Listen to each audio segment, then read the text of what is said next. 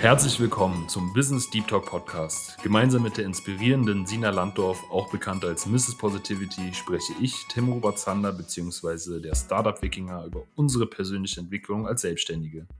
Diese ist schließlich die Grundlage für den Unternehmenserfolg. Deswegen haben wir uns kurzerhand entschlossen, unsere Erfahrungen zu teilen, laden dich zur Selbstreflexion ein und versuchen dir damit ein paar wertvolle Impulse für dich und dein Business mitzugeben. Viel Spaß bei der nächsten Folge! Ja, hallo lieber André. Wie schon angekündigt, wobei ich bin mir gar nicht sicher, ob wir das in der Podcast-Folge schon mal explizit gesagt haben. Intern ist es aber schon länger in der Planung. Bist du jetzt mit mir im Interview, im Podcast, im Business Deep Talk Podcast. Und ich freue mich schon sehr, mit meinem langjährigen Freund und Mitgründer vom Agilität Consulting sprechen zu dürfen. Ich frage dich so ähnlich, wie ich das auch gerne mit Sina mache, gleich am Anfang. Wie fühlst du dich denn? Wie geht es dir? Wie läuft's? Ja, hi Tim, vielen Dank erstmal, dass wir ähm, hier die Zeit gemeinsam verbringen. Wie geht's mir denn? Mir geht's super, ich habe richtig Lust und ich glaube, wir haben heute auch ein richtig, richtig spannendes Thema und vor allen Dingen aktuelles Thema dabei. Ja, wir hatten nämlich kurz gesprochen, also für die Zuhörerschaft und unser Thema ist ja offensichtlich die Agilität, wobei wir da gar nicht so stark am agilen Projektmanagement festhalten, sondern das auch noch ergänzen, die Agilität auch im Individualcoaching anwenden. Und ähm, wir haben ja aktuell stürmische Zeiten, der Klimawandel, die Ukraine-Krise ähm, und noch vieles mehr, ähm, globale Spannungen, die auf uns lasten und noch die Rückstände von der Pandemie, beziehungsweise wir sind gerade äh, Im Sommer, da war schon die Vorhersage so, dass es da besser gehen wird, wobei die Zahlen auch nach oben schnellen. Und im Herbst wird es wahrscheinlich auch wieder danach aussehen, dass äh, ja, Restriktionen kommen. Zumindest ist das meine Wahrnehmung. Und ähm, deswegen sprechen wir über die Sturmfestigkeit und äh, Agilität auch an anderen Orten.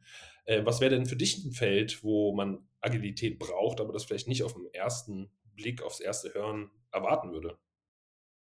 Also ich glaube, dass Agilität oder dieses, ne, also was ist Agilität überhaupt, können wir auch gleich nochmal drüber sprechen und, äh, und wie kann man das definieren. Aber ich glaube, dass, dass es für jeden individuellen Menschen sehr hilfreich sein kann, Agilität auch einfach im Alltag, also nicht auf den Beruf oder ein Projekt bezogen, sondern wirklich auf das ganze Leben bezogen und alle Lebensbereiche, die dazugehören, zu leben.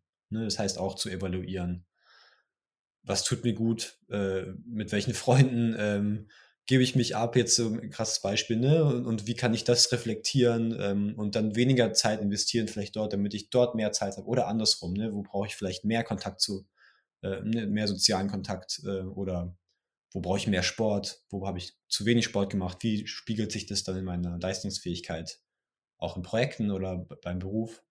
Ne? Also so eine, so eine Retro-Review de, des der gesamten Lebensumstände sozusagen. Ne? So denke ich, kann man Agilität eigentlich schon auch ausweiten. Und auch, ja, und tatsächlich auch im Endeffekt dann die Methoden äh, dafür nutzen und, und, und eben zu schauen, wo kann ich mir mein Leben schöner und agiler gestalten. Ne? Und mit dem, also Agilität nicht als Ziel, sondern als Methode, dahin einfach ein ein glücklicheres, erfolgreicheres, was auch immer, was für ein Leben man gern haben möchte, zu führen. Ja, weil du hattest die Definition angesprochen und ich gehe da total mit. Ähm, was ich ja gerne so lexikonartig runterbete, ähm, ist zu sagen, dass Agilität eine Systemkompetenz ist, mit der auf äußere Umweltveränderungen reagiert werden kann ähm, und darüber hinaus auch noch die Zukunft mitgestaltet wird, um sich dort einen Platz zu sichern. Ähm, das ist aber ja, wie schon gesagt, ja noch sehr theoretisch gefasst und noch nicht, sage ich mal, in der Lebensrealität der Menschen ganz klar zu verorten. Da braucht man noch ein bisschen Übersetzungsarbeit. Ähm, was ist denn für dich ähm, vielleicht etwas weniger theorielastig äh, beschrieben, ähm, was Agilität bedeutet? Na, also ganz konkret gesagt, jetzt sagen wir mal heute. Ne? Ich habe heute irgendwie einen ganz richtig, richtig vollen Tag. Ich habe irgendwie sieben, sieben Stunden, wo ich mit Menschen spreche oder in Meetings oder auch hier unsere Podcast-Folge, ne, aufsummiert auf den Tag sieben Stunden. Und ich bin ein introvertierter Mensch, das heißt, ich brauche irgendwie mehr Energie. Äh, also, also das, so eine Art von Arbeit, in Anführungszeichen, kostet mich sehr viel Energie. Und wo habe ich heute Zeit, um zwischendrin mal mich gut um mich zu kümmern? Wo habe ich Zeit, um diesen Kraft oder diesen Energiepool wieder aufzutanken? Ähm, und wie kann ich mir das gut einplanen, einteilen? Und vor allen Dingen, wie zum Teufel habe ich es geschafft, mir sieben Stunden Meetings heute in diesen Tag reinzupacken? Also ganz, ganz hart gesagt, ne? Wie, wie ist es dazu gekommen? Wo war ich da vielleicht nicht aufmerksam und, und wo ich doch weiß, dass das für mich einfach nicht das Richtige ist? Ne? Und jetzt kamen halt viele Umstände dazu, ne? zum Hintergrund ist halt die Woche vor einer Weiterbildung, vor dem Urlaub. Das heißt, da kam gerade irgendwie noch viel zusammen, was erledigt werden darf und was ich auch erledigen will. Also habe ich mich dann für etwas entschieden, was mir vielleicht nicht unbedingt gut tut. Das würde ich jetzt im nächsten Mal nicht so machen. Ich würde vielleicht komplett die, nächst, die zwei Wochen, drei Wochen vor dem Urlaub anders planen.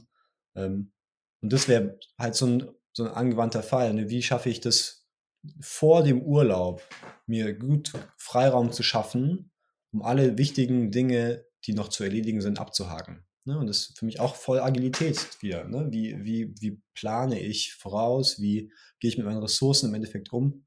Ähm, und wie ja, rekapituliere ich, review und ähm, durch Retrospektiven, wie, wie gehe ich ne, mit der Situation jetzt um? Und wie, wie ändere ich da etwas?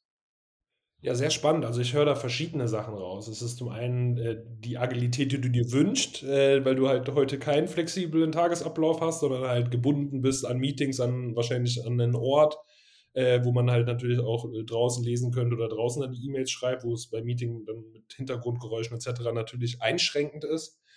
Ähm, was ich auch sehe, ist halt so diese zwei Kernaspekte, die ich äh, für mich in der Agilität oder im agilen Arbeiten sehe ähm, das ist zum einen das iterative Arbeiten, also das immer wieder neu anfangen, nicht ein großes ganzes Stück von Anfang an haben zu wollen, sondern das Stück für Stück wachsen zu lassen, aber das dann ganzheitlich und nicht aus Einzelteilen, die am Ende vielleicht nicht zusammenpassen oder optimal zusammenpassen, zusammenzusetzen.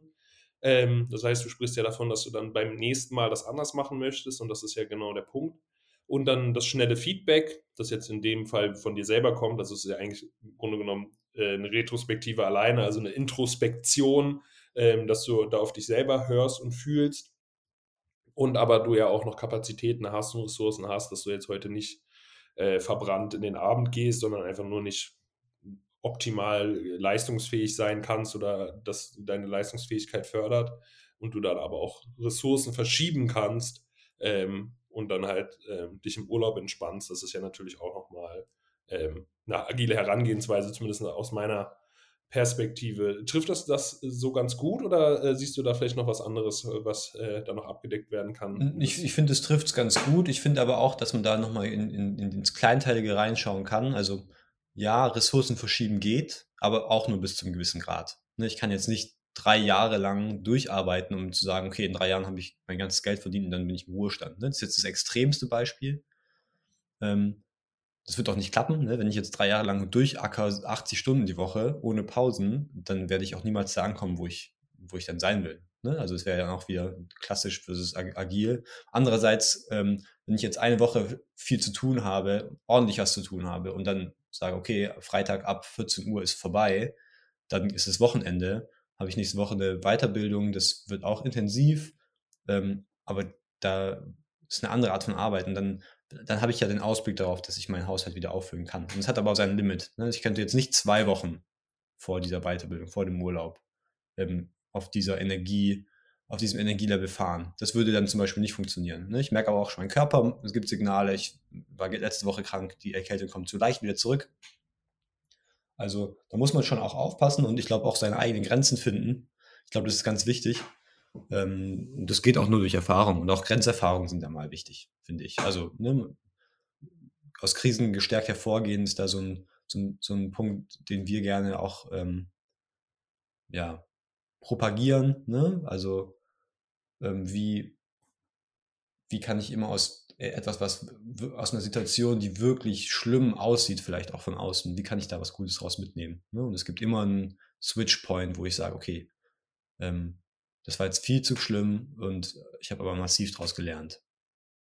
Ja, spannend. Also ich gehe da zu, zu großen Teilen mit ähm, und habe mehrere Aspekte. Ähm, ich stimme dir vor allem zu. Ich fange aber erstmal mit dem Widerspruch an, weil ich würde behaupten, es ist schon durchaus möglich, durch ein hohes Investment von Arbeit, äh, so wie ich das ja jetzt zum Beispiel auch äh, in den letzten Jahren gemacht habe, sich das schon einfacher zu gestalten. Also wenn ich dann relativ hoch angesetzt im Alter nochmal durchstarten möchte, man muss sagen, dass die größten und erfolgreichsten Gründungen nicht von äh, jungschen äh, Herrschaften oder äh, Damen äh, ähm, ähm, in die Welt gerufen wurde. Ähm, dass aber trotzdem, ich denke, ein frühes Investment ähm, sich schon auszahlt. Also es ist ja auch zum Beispiel sichtbar, dass wir halt einfach unheimlich viele Kontakte durch mich haben, durch meine langen Jahre Vorarbeit und ähm, das schon das Arbeiten massiv vereinfacht, ähm, ob es jetzt um Partnerschaften geht oder um die Kundschaft geht. Ähm, und es gibt halt auch schon Leute, ist die Frage, ob das auch gut ist und was das ganz genau bedeutet, die es schaffen in jungen Jahren, ähm, auch vielleicht auch über die Eltern oder ähnliches, ähm, ähm, sich ja, finanzielle Freiheit fürs ganze Leben zu schaffen. Und es gibt genügend Gründer, die auch, sage ich mal, im Alter von 25, 26, 27, 28, so in unserer Alterskategorie, ähm, es auch geschafft haben, da die finanzielle Unabhängigkeit zu erreichen. Also ich glaube schon, dass das möglich ist und ich finde es auch ähm, bis zum gewissen Maße erstrebenswert. Andersrum ist es natürlich so, ähm, das ist ja dieses äh, Manntage-Dilemma. Also es wird ja früh äh, viel im traditionellen Projektmanagement ähm, über Manntage gerechnet. Also wie viel brauche ich jetzt, um ein Haus zu bauen? Brauche ich 20.000 Manntage ähm, oder gewährt diese Zahl natürlich. Und ähm, da ist es aber nicht so, wenn ich sage, ich brauche zwei Jahre dafür und es sind insgesamt so und so viele Stunden zu arbeiten, die sich dann aufsummieren zu 20.000 Manntagen, dass ich dann sagen kann, okay, dann hole ich jetzt 20.000 Männer Arbeitskräfte und lasse sie einen Tag arbeiten und dann steht das Haus. Also das ist auf jeden Fall, denke ich, nicht so möglich. Das heißt, es gibt Prozesse, die brauchen einfach Zeit, die brauchen Geduld, wie dass der Beton aushärtet oder dass dann die nächste Warenlieferung kommt. Ähm, und dann gibt es aber halt auch Bereiche, wo man halt nicht den Arbeitszeitraum maximieren muss, weil da gibt es ja das Parkinson'sche Gesetz, das sagt, Arbeit dehnt sich nach Raum und Zeit. Also wenn ich sage, ich möchte mein Studium in 15 Jahren abschließen, dann wird das auch klappen. Wenn man dann sagt, ich möchte mein Studium in Regelzeit abschließen, ähm, dann ist die Tendenz oft, dass die Leute, die sich das kürzere Ziel gesetzt haben, dann schneller fertig sind, als die, die, sage ich mal, dann wirklich so mal fünf das Ziel genommen haben. Also es ist dann nicht so, dass man sagt, okay, ich fühle mich jetzt besser, ich bin entspannter, gehe ran und arbeite auf einmal doppelt so stark, weil es ja letztlich schon darum geht, ähm, dass, man, dass man die Arbeitspakete absolviert. Und ich glaube, dass der, der, der wichtig, eine wichtige Komponente dabei ist der Sinn. Das heißt, die, wofür mache ich das eigentlich? Ne? Also ich weiß auch, diese Woche, ne, ist jetzt, das klingt jetzt krass, ne? Also ich arbeite eine Woche mehr, aber ich war halt die Tage und die Wochen und die Monate vorher auch schon überarbeitet, deswegen ist es bei mir, und ich verstehe es total, man kann auch mal Jahre ähm, ähm, überkapazitär laufen, so wie du das gemacht hast. Ich sehe es ja an deinem Beispiel, ne? Du hast es gemacht, jetzt schraubst du ein bisschen runter und es geht. Ähm, ähm, war jetzt nicht vielleicht 100% gesund, sondern aber vielleicht 80, so keine Ahnung. Wer weiß, ich weiß es nicht genau, das kannst du besser sagen. Aber ich weiß genau, diese Woche ist voll und ich, ich, ich kriege das auch hin und easy, weil ich weiß, wofür das ist. Ne? Also diese, die ganzen Sachen, die jetzt anstehen, die sind super wichtig und ich habe da auch richtig Bock drauf. Ähm, und, und ohne das, wenn ich mir jetzt vorstelle, ich wäre in irgendeinem, irgendeinem Job angestellt, ähm, wo es vielleicht nicht OKRs gibt, wo das ganze Team die Vision mitgestaltet und so weiter und so fort. Ähm, und ich dann weiß, ich muss jetzt diese Woche noch 40 Stunden arbeiten oder ein Projekt gar zu Ende bringen, da gibt es oft dann auch Überstunden und so weiter und so fort. Das ist dann, ähm, ist dann halt einfach manchmal so. Dann weiß ich nicht genau, ob ich das jetzt äh, machen würde, so, ob ich mich krank melde, weißt du, wie ich meine? Also, ähm, ich glaube, dieser Sinn und mhm. ja das ist einfach ein wichtiger, wichtiger Punkt. Und, ähm, und wenn man den verliert, dann darf man ihn wieder suchen, weil wenn man ihn verloren hat und nicht wieder findet und aber weitermacht, dann geht es in Burnout. Das, das ist richtig, also weil es ist oft auch äh, so, dass halt Burnout nicht dadurch kommt und ich arbeite ja auch mit Menschen in der Burnout-Prävention ähm, oder auch schon ein bisschen darüber hinaus. Ähm, das dann halt natürlich mit therapeutischer Begleitung. Also ist auch nochmal wichtig zu sagen, dass das natürlich kein Coaching, Berater, Trainer-Business ist, wenn es dann um die mentale Gesundheit oder die mentale Krankheit geht. Ähm, und das natürlich ein ganz, ganz wichtiges Thema in unserer heutigen Zeit ist. Deswegen äh, sprechen wir ja auch darüber. Sinn ist auf jeden Fall ein ganz wichtiger Punkt, weil wenn ich den ganzen Tag schufte und nicht weiß, wofür, dann zieht das einfach an, meinen, an meiner Energie, an meinen geistigen Reserven. Es kann auch einfach wirklich sehr, sehr ungesund dann werden, weil ja unser Gehirn sinnsuchend ist. Ein Sinnbedürfnis, ist ein Grundbedürfnis.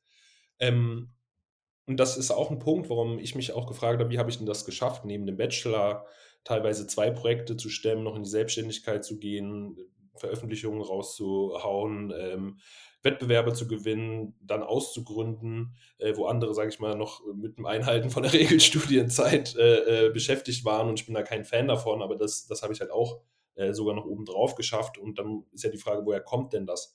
Und ich denke, Sinn ist auf jeden Fall da ein ganz, ganz wichtiger Faktor, ähm, wo ich halt auch schon vorausschauend, sage ich mal, Punkte verbunden habe oder schon wusste, welche Punkte interessant sein könnte.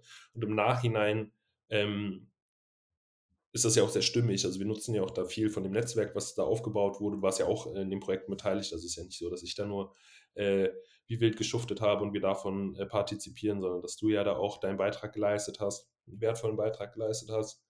Und ähm, genau, das ist, das ist spannend. Was ich auf jeden Fall äh, denke, dass wir halt auch irgendwo mit dem Wissen, dass in, in Grenznähe ähm, oft das Wachstum maximal angeregt wird. Ähm, es muss dann halt bloß noch die Zeit bekommen und die Ruhe bekommen, äh, dass dann das auch stattfinden darf, weil Wachstum findet meistens nicht in der Krise statt, sondern erst danach als Reaktion darauf. Und deswegen ist ja dieses Lernen auch so wichtig.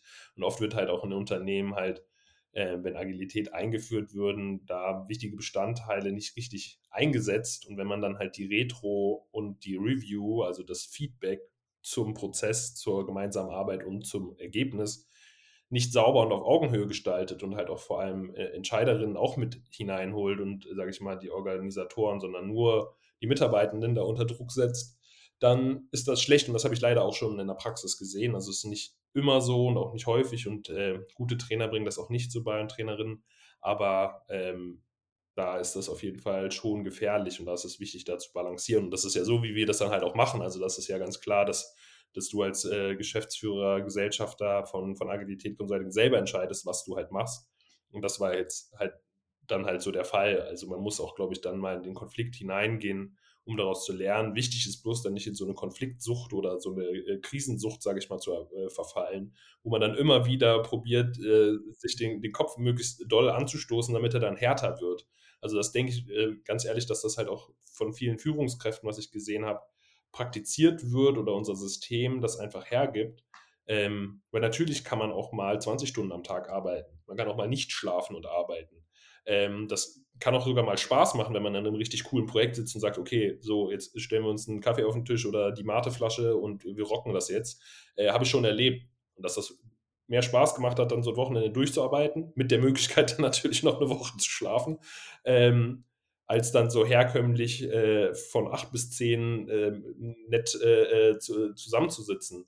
Ähm, aber oft ist es das in Unternehmen ja so, dass es dann herausgepresst wird aus den Menschen ähm, und dann halt nicht diese Feedback-Schleifen laufen oder überhaupt, also vielleicht angesetzt sind, aber gar nicht möglich sind. Und das ist ja auch das Thema, warum wir uns jetzt so stark mit der Resilienz beschäftigen, weil die fungiert ja als Befähiger für solche Prozesse. Das heißt, ich weiß, ich kann mit Rückschlägen umgehen, das ermutigt mich. Im Fall des Rückschlages falle ich nicht um und kann dann das, wo ich noch nicht optimal für mein Gefühl äh, war, dann noch nach nachbessern. Und das ist auf jeden Fall ähm, ja, ein ganz, ganz spannender Aspekt.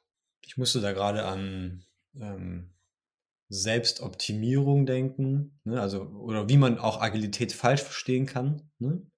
Ähm, Selbstoptimierung und Selbstoptimierungswahn. Und ich musste gerade denken an einen, einen, Freund von mir aus der, aus der Schulzeit, der irgendwann angefangen hat mit Bodybuilding oder sowas in die Richtung, ja, also viel Kraftsport. Und den, den kennst du bestimmt auch Übertraining, ne? das, diesen, diesen Begriff, dass du einfach trainierst, den Muskeln keine Pause zum Wachsen gibst, also auch wirklich mit Ruhe oder mit leichter Bewegung. Ähm, ähm, Ne, und, und das ist einfach eine große Gefahr. Die ganze Zeit mit dem Kopf gegen die Wand in der Hoffnung, dass der Kopf stärker wird, das funktioniert einfach nicht. Sondern muss halt aus Versehen mal, geht der Kopf mal gegen die Wand. Sollte nicht bewusst dahingesteuert werden. Ähm, und dann braucht man einfach die, die Ruhepause. Und genau, also ich, ich bestärke im Endeffekt nur, dass du das gesagt hast. Und ich glaube, das ist auch ganz wichtig. Und man kann sogar dann irgendwann vielleicht dahin kommen, dass man sagt, okay, ich trainiere jetzt ich bin jetzt dreimal die Woche im Fitnesscenter, aber ich trainiere jetzt nicht so hart, dass ich jedes Mal sterbe vor Muskelkater, sondern ich trainiere so, dass immer nur so ein leichter Reiz da ist. Das ist halt auch ein nachhaltiges Wachstum. Genau, also du, du triggerst mich natürlich stark, weil ich ja auch seit Jahren in, im, im äh, Kraftsportbereich bin und ja auch selber Boxtrainer bin. Ähm, das kommt halt drauf an. Also, das ist halt auch wieder so ein bisschen die laienhafte Sicht, wo ich halt denke, dass man halt mit der, mit der Erfahrung halt auch schauen kann, was das ist. Aber wie wild, also ich habe genügend Leute gesehen, die dann irgendwie dreimal am Tag am Anfang gleich trainiert haben. Das sind oft dann auch Leute, die nach, nach zwei Monaten aufhören. Ähm, aber es ist schon möglich. Also ich habe selber auch mehrmals am Tag trainiert. Das war dann bloß morgens ein, Fit, äh, äh, ein Zirkel, ein Fitness-Training, äh, ähm, Zirkeltraining. Und dann am Nachmittag bin ich dann rudern oder sowas in, der, äh, in die Richtung gegangen, wo dann halt nochmal andere Körperpartien gefordert wurden. Und der Punkt ist aber, dass ich dann halt irgendwo anders dann wieder schauen musste, wo ich meine Ressourcen herhole, weil dann schon umfassendes Essen, ähm, Ruhephasen und dann auch nochmal besonders wichtig waren. Wenn ich dann im herkömmlichen Arbeitsalltag obendrauf noch äh, trainieren müsste ähm, oder will oder es tue, dann ist das natürlich auch nochmal ein anderer Faktor, weil die Energie, die gebraucht wird, ist ja nicht nur muskulär, sondern es ist ja auch psychologisch, es ist ja auch unheimlich viel Willenskraft, die man braucht, um, um das, die Gewichte zu heben, um noch eine Runde weiter zu kämpfen. Ähm, und ich denke, das ist ähm, ja nochmal ein ganz, ganz äh, wichtiger Aspekt, wie man dann halt auch den Druck nimmt, weil das ist ja extra das gewählte Beispiel, den Kopf gegen die Wand zu hauen, das bringt einem ja nichts. Ähm, das macht man auch im herkömmlichen Kampfsport nicht, auch wenn man da in den Abhärtungsbereich geht. Genau, lass uns darauf einigen, dass wir, dass man einfach nicht den, den Bizeps zweimal täglich, fünfmal die Woche trainieren sollte. So, sondern man braucht halt irgendwie so ein. Da, Bizeps ist ein schlechtes Beispiel, weil Bizeps ist ein kleiner Muskel, den kannst du unter Umständen sogar wirklich äh, mehrmals in der Woche trainieren. Ähm, ein besseres Beispiel wäre wär die Beinmuskulatur. Wenn du mehrmals am Tag oder ähm, mehrmals in der Woche das machst, wirst du gerade als Anfänger keine so großen Erfolge haben. Das würde ich auch nochmal hineinziehen, weil wenn man sich die äh, führenden CrossFit-Menschen anschaut, da gibt es auch Menschen, die trainieren mehrmals am Tag. Ähm, das, ist, das ist auch die Frage und auch gleiche Muskelpartien in der Tat sogar. Ähm, aber das ist dann halt das Höchstleistungsniveau nach jahrelanger Optimierung und Selbsterfahrung. Wenn ich jetzt in einem Team Agilität einführen möchte oder mein, mein Unternehmen agil transformieren möchte, dann ist es wirklich so, wie du es beschrieben hast, dass die, die Menschen dann gefordert werden, fünfmal am Tag zu trainieren, weil das so machen die Profis das ja auch. Aber das ist ja, der, der Weg zum Profi ist ja nicht beim Profi-Niveau anzufangen, sondern Stück für Stück zu arbeiten. Also das ist auch, was ich mal in einem Austausch mit dem Geschäftsführer erfahren durfte, so dass er am Anfang viel darauf geachtet hat, überhaupt erstmal zu erklären, warum wird denn Agilität gebraucht? Warum ist es sinnvoll, regelmäßig Feedback zu geben? Und dann kann man über Scrum sprechen, dann kann man über Sprint Planning sprechen. Aber die Menschen brauchen ja erstmal eine Selbsterfahrung, eine, ein primäres Erkenntnis, dass sie sagen, hey, eigentlich wäre es schon ganz gut, wenn wir uns häufiger abstimmen würden. Und in der Meetingwelt, das ist ja wunderschön besprochen, in der wir sind, und der Welt voller Meetings, ist es so, dass man dann sagt, hey, wir sollen jetzt noch ein Meeting obendrauf machen. Ich schaffe es ja so schon nicht, meine Arbeit zu leisten. Noch ein Meeting am Ende der Woche, dann regelmäßig Meetings zur Planung. Ähm, und das ist dann schwierig. Und da darf man dann halt schauen, wie kann man die Menschen entlasten, wie kann man das intern verkaufen. Das ist ja einfach auch ein ganz wichtiges Thema. Man sagt ja auch, der Scrum Master ist der Ambassador, der Botschafter, der das, die Nachricht von Scrum, die Botschaft, die Grundgedanken, die Werte ins Unternehmen tragen darf. Und das ist meiner Meinung nach, und das ist natürlich jetzt auch unsere äh, Brille als die Leute, die helfen, das äh, zu facilitaten, ähm, fast der größte Job, diesen Knochenjob des, des internen Verkaufens und Überzeugens zu machen. Weil Menschen neigen auch gern dazu, dann die Prozesse anpassen zu wollen, das zu verändern. Und wenn das nicht glatt läuft, dann sorgt Agilität unter Umständen oder der Versuch, agiler zu werden, oft auch dafür, dass man erstmal ganz unagil wird. Äh, und dann darf man da halt an die äh, entdeckten Blockaden rangehen und die dann anfangen aufzulösen. Und, und genau, da, also da komme ich auf jeden Fall mit, mit dir zusammen, wenn man sagt, äh, nicht gleich im Profiniveau anfangen. Das ist ja auch der erste Kampf, macht man ja auch nicht erstmal gegen Klitschko und guckt dann, sondern, sondern sucht sich irgendwie jemand auf seinem Niveau und entwickelt sich dann weiter. Und dann hat man halt auch Spaß und dann will man halt auch besser werden, weil man halt auch irgendwann mal einen Erfolg hat. Wenn man die ganze Zeit nur runtergedrückt wird und sieht, was man alles nicht kann, ne, dann möchte der Mensch sich ja auch nicht mehr in die Richtung weiterentwickeln. Man möchte ja irgendwo dort seine Stärken entfalten, wo sie sind und dann natürlich auch mal seine, in Anführungsstrichen, Schwächen vielleicht nochmal bearbeiten. Ähm, genau. Was fällt dir noch dazu ein? Super, ich, super stimmig. Mit kleinen Baby-Steps anfangen. Erstmal wirklich nur ähm, leichtes Training in Anführungszeichen ne? und dann langsam, langsam Stück für Stück ähm, Neues etablieren. Das kann auch bei einem Meeting anfangen, beispielsweise, dass man ein Meeting mal nochmal anders strukturiert und da wirklich auf die Zeit achtet oder ähnliches. Ne? Das sind dann so erste Schritte in Richtung Agilität. Aber ich finde es richtig cool.